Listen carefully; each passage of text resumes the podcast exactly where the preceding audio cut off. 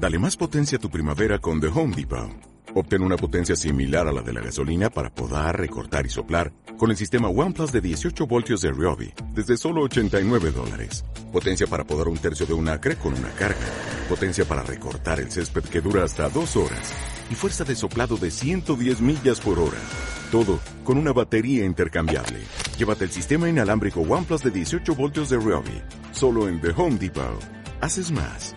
Logras más. Hola a todo el mundo, bienvenidos y bienvenidas un domingo más a mi podcast Como si nadie escuchara. Yo soy Cris Blanco y en este espacio hablamos de cosas reales de la vida como si nadie escuchara. ¿Qué tal estáis? Espero que estéis bien y en el caso de que no estéis tan bien, pues aquí estoy yo para intentar animaros un poquito vuestro día y haceros sentir acompañados y acompañadas. Estés conduciendo, estés cocinando, estudiando, haciendo deberes, lo que sea. Me encanta pensar que soy parte de tu día y que puedo de alguna manera estar contigo, estar acompañándote. Hoy vamos a hablar de, como siempre, un tema muy importante para mí, que además me lo habéis pedido un montón, pero que todavía yo no sentía que había llegado el momento de hablar de este tema.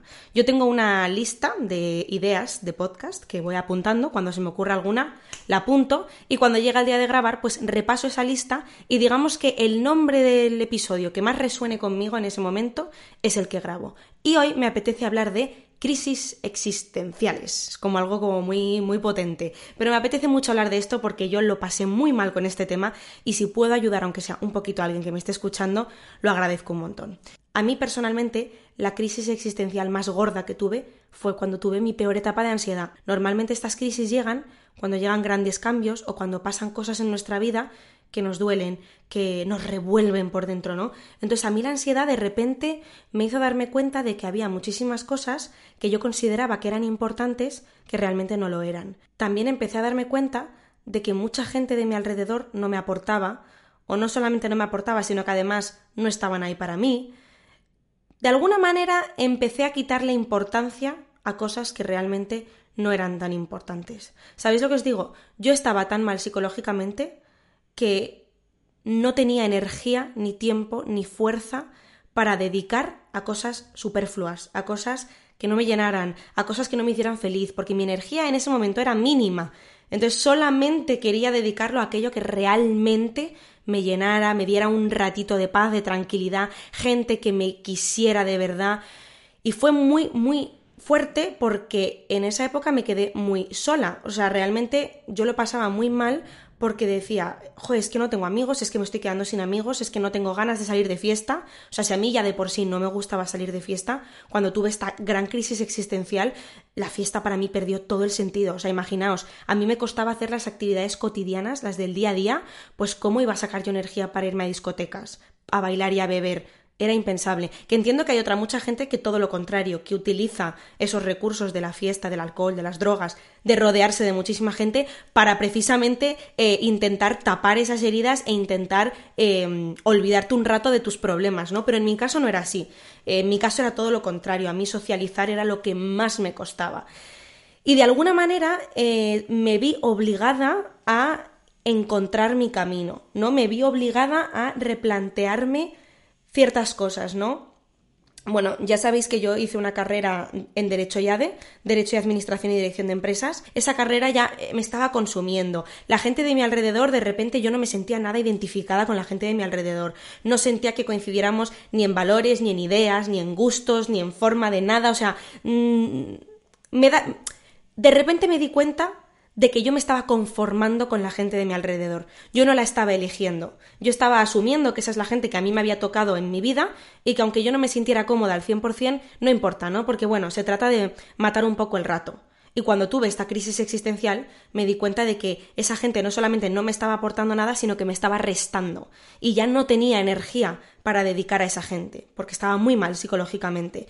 Por lo tanto, me quedé muy sola, o sea, me quedé con mis cuatro amigas, salía máximo una vez cada dos semanas o cada mes con una amiga a cenar, dejé de ir a fiestas, dejé de ir a copas, dejé de ir a eventos multitudinarios porque todo me agobiaba. O sea, cuando tú estás mal psicológicamente, tú no tienes energía para nadie. O sea, es muy difícil que tú te puedas encontrar bien en una situación social. Sientes que te chupa la energía. Por eso eliges a las personas con las que tienes más confianza, a las que más quieres, a las que sabes que no te van a juzgar para pasar esos ratos cuando estás realmente mal. Y por eso te aíslas. No es porque seas antisocial, no es porque seas borde, no es porque seas antipática, es porque lo estás pasando mal y no tienes ni siquiera energía para ti misma, ¿cómo la vas a tener para los demás y sobre todo para personas que realmente no te aportan? Ahí hubo un cambio drástico en mi vida y yo me acuerdo llegar a casa llorando y decirle a mi madre, mamá, es que yo no tengo amigas, es que yo siento que no pertenezco a la juventud, es que yo siento que a mí no me gustan las cosas que les gustan a ellos. Una de las principales fuentes de mi ansiedad y de mi crisis existencial eran precisamente las preguntas existenciales, ¿no?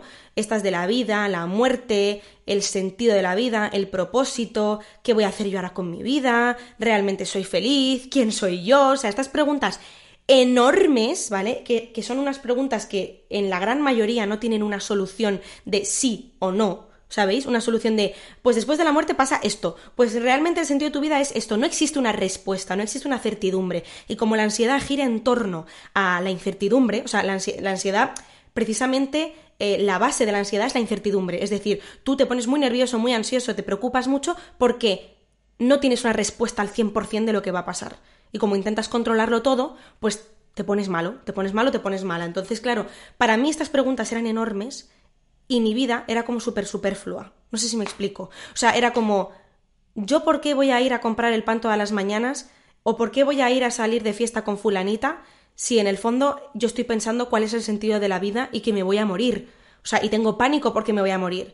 Y son pensamientos muy obsesivos que calan en tu cabeza y que lo piensas 24/7 y no tienes otra otro contenido en tu cerebro, ¿me explico? Entonces es muy difícil seguir con tu vida diaria, seguir con tu día a día, seguir haciendo como si nada, comprar el pan, estudiar, trabajar, salir con fulanita, cuando en tu cabeza tienes una nube así de pensamientos, de cosas que te parecen mucho más importantes y mucho más profundas que todas esas cosas, ¿no? Que son como de la vida cotidiana, tonterías. Y es jodido, ¿eh? O sea, dejadme deciros, me tomo la libertad de decir esta palabrota, que es jodido. O sea, es...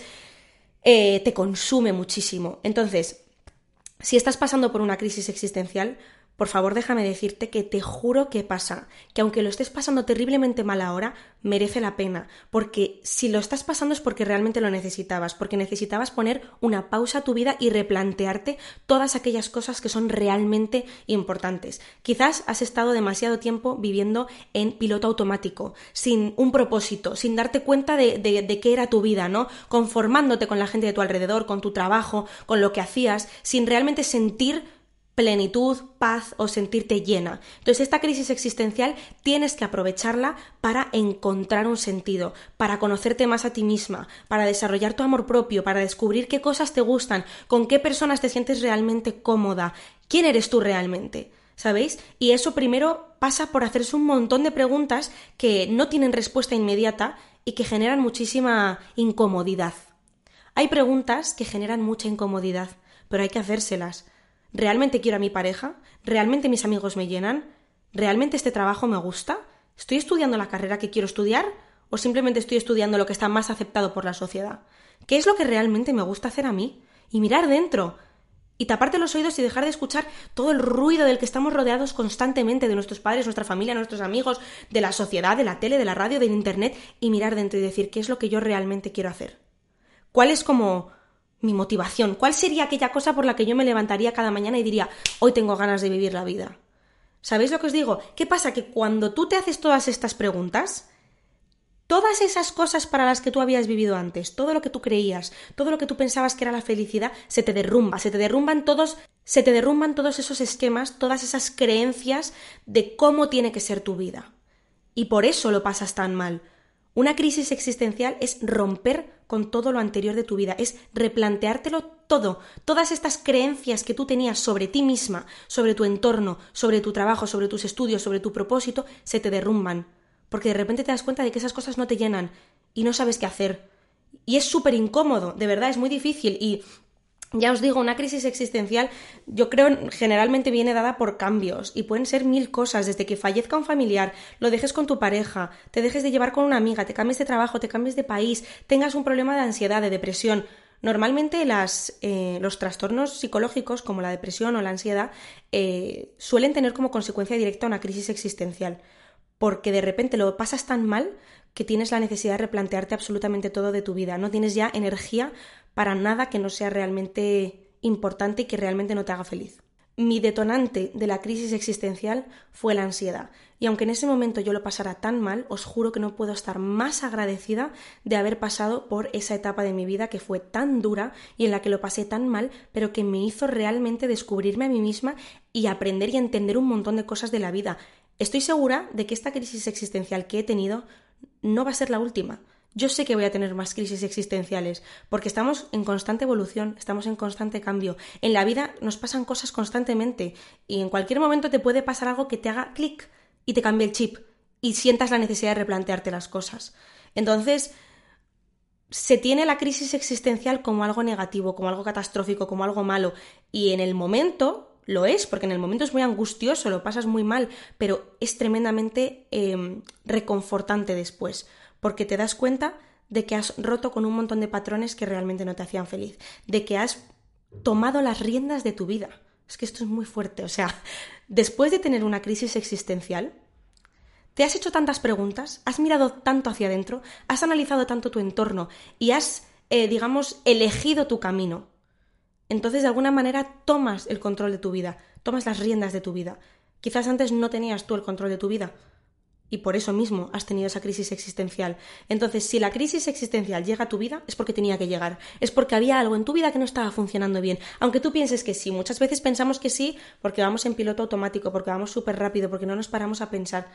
Pero de repente pasa algo que te, que te hace despertar. Cuando yo tuve esta crisis existencial, lo que yo más sentía era una sensación de vacío, una sensación de tristeza, una sensación de nada tiene sentido, no entiendo nada.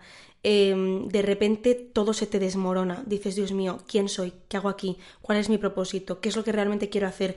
Y entonces sientes muchísimo vacío y tu día a día te cuesta una barbaridad porque tienes que fingir esa sonrisa, tienes que fingir que todo está bien, tienes que fingir que todo sigue en su sitio cuando realmente tú por dentro estás completamente desmontada, ¿no? Yo vivía en el mundo de Yuppie yo vivía en una burbuja, yo no era consciente de que pasaban cosas malas, yo nunca me planteaba las cosas, nunca miraba más allá, ¿sabéis? Nunca intentaba encontrar el sentido de la vida. Esas preguntas para mí eran como, ay, déjate de rayadas, ¿no? ¿Qué rayada eres? Me acuerdo además perfectamente que mi hermana, que siempre ha sido una persona muy profunda y muy existencial y que siempre ha sido muy intelectual, siempre me preguntaba, pero Chris, ¿de verdad tú no tienes ningún interés por saber qué pasa después de la muerte, o por saber eh, dónde están los abuelos, por ejemplo, mis abuelos que fallecieron, o por saber cuál es el sentido de la vida. Y yo era como de, ay tía, pero de verdad, ¿por qué te rayas tanto? ¿Qué más da? Como que para mí lo único importante era ir al gimnasio, tener un montón de amigos, pasármelo bien y estar guapa y aprobar. O sea, ya está. Yo en ningún momento me planteé nada. Nunca me planteé qué es lo que realmente quería hacer, cuál era mi propósito, qué hacemos aquí, ¿no? No, de verdad, o sea, vivía en una burbuja total. Y cuando llegó la ansiedad, esa burbuja se explotó. Hizo ¡pum! Y entonces ahí tuve la necesidad y me vi obligada a hacerme todas estas preguntas. Y claro, para mí fue, a mí se me vino el mundo encima, porque fue como de, ¿cómo? ¿Cómo? ¿Cómo? ¿Que en el mundo pasan cosas malas? Eh, ¿Que no soy yo el centro del universo? Yo tuve mi crisis existencial más o menos a los 19, 20, 21 años y creo que es una edad muy propensa para tener eh, esta crisis, porque dejas de ser un niño, dejas de ser un adolescente y te empiezas a adentrar en la vida adulta. De repente tienes más responsabilidades, de repente tienes que elegir en qué quieres trabajar, ya eres más exigente con la gente que te rodea, y uff, ahí hay como un escalón, ¿sabéis? Hay un escalón, hay un cambio de vida. Entonces, yo conozco a mucha gente que sigue viviendo en el mundo de Yuppie y que nunca en su vida han tenido una crisis existencial y son súper felices y normal, porque no, no se hacen preguntas, porque no tienen necesidad de mirar a su interior ni de mirar afuera. Viven con superficialidad, ¿sabéis? Y no me malinterpretéis, yo no estoy tirando hate, como dirían los jovenzuelos. Yo no estoy tirando hate ni estoy intentando eh, criticar a, las personas que viven en el mundo de Yuppie. Me alegro muchísimo por esas personas, de verdad. O sea, yo siempre lo digo, la persona más feliz es la persona ignorante, la persona que no se pregunta cosas, la persona que no se para a mirar adentro, que no se para a analizar las cosas, que no sobrepiensa, porque vive en la ignorancia, vive en el mundo de Yuppie, vive feliz. Y muchas veces yo he deseado ser ignorante y he deseado no tener que preguntármelo todo 258.000 veces y vivir con esta intensidad, porque sé que sería mucho más feliz. Pero por otra parte, también he encontrado más sentido a mi vida. Mi vida tiene mucha más mucho más despertar, no sé si me explico. Para mí la crisis existencial fue un despertar, fue un renacer. Y no os quiero decir yo ahora que sea Buda o que tenga la sabiduría, para nada. Pero simplemente dejé de ser una niña tonta y superficial y pasé a ser una persona que le quería dar un sentido a la vida y que quería... Eh, pasar por esta vida siendo consciente de las cosas, estando despierta y no estando dormida eh, constantemente por los estímulos superficiales de la sociedad, por así decirlo. E insisto, no soy gurú o sea, no os quiero decir que yo ahora viva en un constante estado de meditación y que soy perfectamente consciente de la hoja como roza con el aire. No, o sea, para nada. Yo eh, sigo teniendo mis cosas superficiales porque hay una línea muy fina entre vivir consciente, estar despierta y ser una persona que le da sentido a su vida y obsesionarte con las cosas existenciales y no ser capaz de ser feliz Ojo, es que esto es puede ser un problema, sobre todo si eres una persona ansiosa y obsesiva, que entras en este bucle de pensamiento, que es lo que me pasó a mí, tienes que saber poner un límite a estas preguntas existenciales, porque pueden generarte mucho malestar y puede convertirse en una obsesión. De hecho, existe el TOC existencial, que es un tipo de TOC, al igual que está el TOC de contaminación, que consiste en que si tocas algo que yo que sé, la barra de un metro, la barra del bus, tienes la necesidad constante de ir a lavarte las manos porque piensas que si, que si no te las lavas te vas a contagiar de algo y te vas a poner enfermo, existe el toque existencial, que son básicamente obsesiones eh, alrededor de la vida, la muerte, el porqué, la religión, eh, somos, eh, la despersonalización, la desrealización, todas estas cosas, que son una paranoia y que en el fondo no es otra cosa que ansiedad y son pensamientos obsesivos de ese estilo. Entonces, hay que saber poner un límite. Obviamente está muy bien que tú despiertes y de repente te des cuenta de las cosas y quieras elegir tu destino y, te replantees si te gusta lo que estás haciendo y si la gente de tu alrededor es gente que te aporta eh, e intentes abrir más tu mente, pero con un límite. No te metas en el bucle de intentar responder preguntas que no se pueden responder. Porque por más que tú le des 58.000 vueltas a qué pasa después de la muerte, no vas a obtener respuesta. Entonces no te obsesiones con ello porque eso genera mucha ansiedad. Hay que saber vivir con un pequeño grado de superficialidad. Hay que saber vivir eh, un poquito adormilaos. ¿Me entendéis? Porque si estuviéramos todo el día por la mañana, por la tarde y por la noche pensando, Dios mío, pero ¿qué va a pasar después de la muerte? Dios mío, pero es que me voy a morir. Dios mío, pero es que mis padres se van a morir. Dios mío, pero es que es que es muy raro, es que mírame, es que soy un ser humano, es que tengo manos, es que tengo pies, que son cosas que si nunca te has planteado probablemente dirás, esta tía está como una regadera, pero estoy segura de que si alguna vez has tenido estas preguntas que te lo han hecho pasar mal, te sentirás muy identificado o identificada conmigo y estoy segura de que te ayudará, porque a mí me ayudó muchísimo saber que no soy la única. Y entonces te das cuenta de que esas son cosas que por más que tú las pienses no tienen respuesta. ¿Sabéis lo que os digo? Sin embargo, sí que tiene respuesta las cosas más materiales, más tangibles. ¿Mis amigos me aportan o no me aportan? ¿Mi pareja realmente la quiero o no la quiero? ¿Me gusta mi trabajo? ¿Quiero estudiar esta carrera o solamente la estoy intentando estudiar porque mis padres me lo han dicho? Em, ¿Mi forma de vestir es realmente como yo me quiero vestir o es como la sociedad quiere que yo me vista? ¿Sabéis lo que os quiero decir? No estoy cumpliendo mis sueños por miedo a lo que digan los demás o, por qué no los estoy cumpliendo. Entonces, eso es más material, es más tangible y son cosas que se pueden trabajar más. La otra parte existencial de la vida, de la muerte, de no sé qué, no sé cuántos, es una movida y yo personalmente he decidido apartarlo. O sea, yo muchas veces no me hago preguntas del estilo ¿qué pasa después de la muerte? ¿Cuál es el sentido de la vida? ¿Existen aliens? Eh, todo es muy random porque me genera una ansiedad y un malestar tremendo porque es una incertidumbre muy grande y mi cerebro no soporta la incertidumbre. Entonces, yo después de haberme hecho estas preguntas y ver lo mal que lo paso, he decidido que para mí es mejor apartarlas y centrarme en otras cosas. A mí lo que me ayudó a superar mi crisis existencial fue encontrarme a mí misma. Es decir, empezar a darme cuenta de quién era yo realmente, de qué era lo que me gustaba hacer, de qué gente me gustaba rodearme, de quiénes eran las personas con las que yo realmente me sentía cómoda. Cuando lo estás pasando mal, cuando estás en una mala etapa de tu vida, te ves obligado o obligada a darte cuenta de quiénes son realmente las personas con las que te sientes cómoda, con las que te sientes bien. Esas personas que son como un refugio, igual es una, igual son dos, igual no es ninguna, pero te sientes obligado, porque estás tan mal, estás tan en otra parte, que no tienes necesidad, ni quieres, ni te apetece estar con nadie que no sea alguien de confianza, que no sea alguien que te aporte, que no sea alguien que te llene. Y por otro lado, cuando lo estás pasando mal, muchísima gente se aleja, porque la gente no quiere estar alrededor de personas que están mal. La gente no quiere sacrificar su bienestar, su felicidad, sus planes, su paz mental por alguien que esté mal. Entonces se alejan, inevitablemente se alejan. Y es jodido, pero hay que entenderlo. ¿Sabéis lo que os digo? Muy pocas personas estarán dispuestas a estar ahí para ti cuando estés realmente mal. Porque a la gente no nos gusta rodearnos de energía negativa y no nos gusta rodearnos de personas que están mal. Entonces tienes que encontrar cuáles son esas personas. Y son muy pocas y serán muy pocas y te darás cuenta de que estás muy sola y de repente dirás, madre mía, no tengo amigos. Pues es que no eran amigos, es que eran compañeros, colegas, conocidos, gente de risas, gente de jajas, pero no eran amigos. ¿Sabéis? Y entonces, eh, es como muy duro, pero es muy revelador, porque de repente se pone todo el mundo en su lugar. ¿Sabéis? y te, hace mm, ser menos dependiente. Cuando estás mal, cuando estás en una crisis existencial, dejas de ser dependiente de la gente, porque pasas la mayor parte del tiempo en tu cabeza, solo, dándole vueltas a las cosas.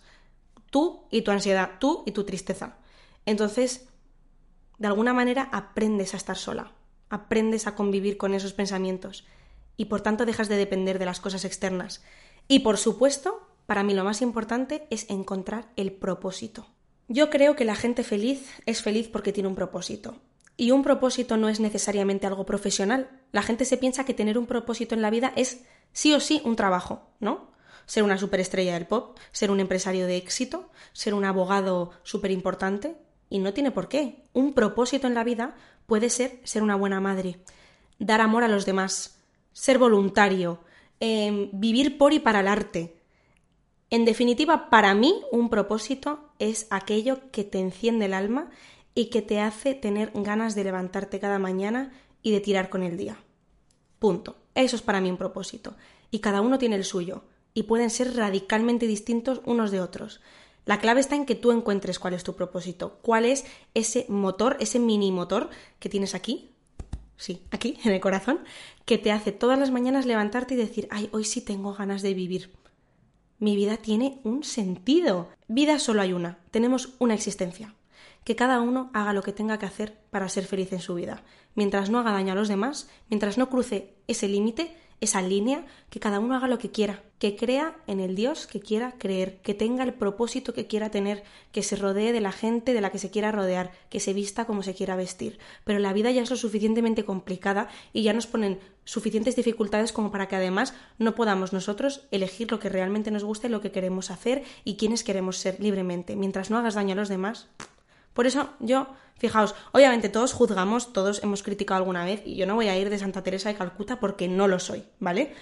Pero yo cada vez juzgo menos a la gente. Yo antes era mucho más juzgona, mucho más criticona. Decía, pues no entiendo por qué esta tía cree en esto, o no entiendo por qué esta tía piensa esto, no entiendo por qué esta tía viste así.